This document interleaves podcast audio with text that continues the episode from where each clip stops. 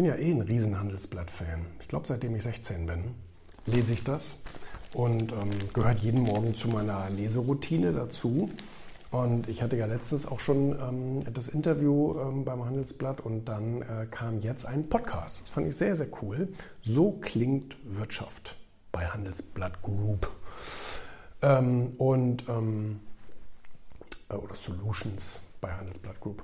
So, und ähm, das war ein äh, schönes Interview, was der Matthias da mit mir gemacht hat. Und ähm, war kurz und knackig, ja, schönes, schönes, auch schönes Business-Format, so kurz und knackig gehalten. Ähm, auch sehr gut vorbereitet, muss ich sagen. Und es ging vor allen Dingen ähm, um eine Sache, beziehungsweise eine Sache ist mir besonders in Erinnerung geblieben.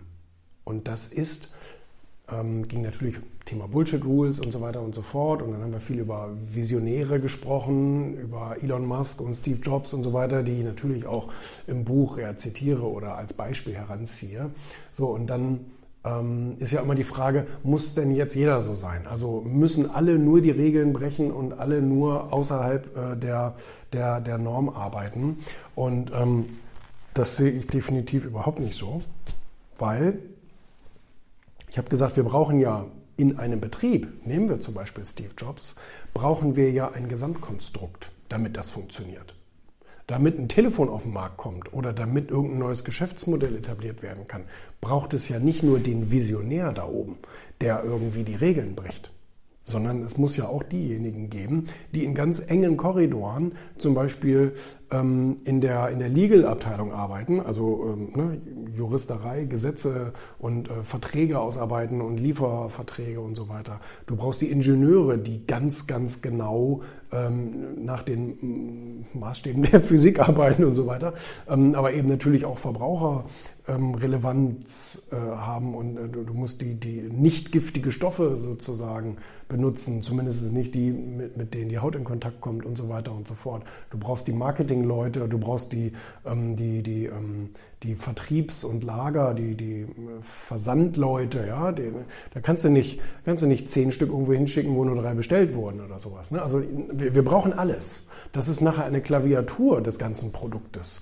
was zusammenpassen muss. Und ja, da gibt es diesen Visionär, der cholerisch vorangeht und sagt, wir machen das Unmögliche möglich. Aber dann müssen natürlich auch im Spiel die Leute sein, ähm, die eben auf die Kleinigkeiten achten. Du brauchst alle Charaktere, wenn du Erfolg haben willst. Also nur der Choleriker alleine, der wird nicht erfolgreich. Und natürlich nur der Grübler und Tüftler, der wird auch nicht erfolgreich. Also es braucht irgendwie immer so ein, so ein Zusammenspiel, so ein Teamwork auch aus allen, ähm, äh, damit so eine Sache gut funktionieren kann. Das blieb mir so in Erinnerung. Weil wir tendieren immer dazu, irgendwie so extrem zu denken, in Extremen. Ja, du musst nur noch dies oder du musst nur noch das. Und äh, viele Bücher schreiben das ja auch oder viele Artikel oder viele YouTube-Videos und so weiter behaupten, mach dies, mach das und dann passiert das. So, ne? Aber so einfach ist die Welt natürlich nicht. So schwarz-weiß ist sie nicht. Es ist sehr bunt ne? und du brauchst eben alle Faktoren.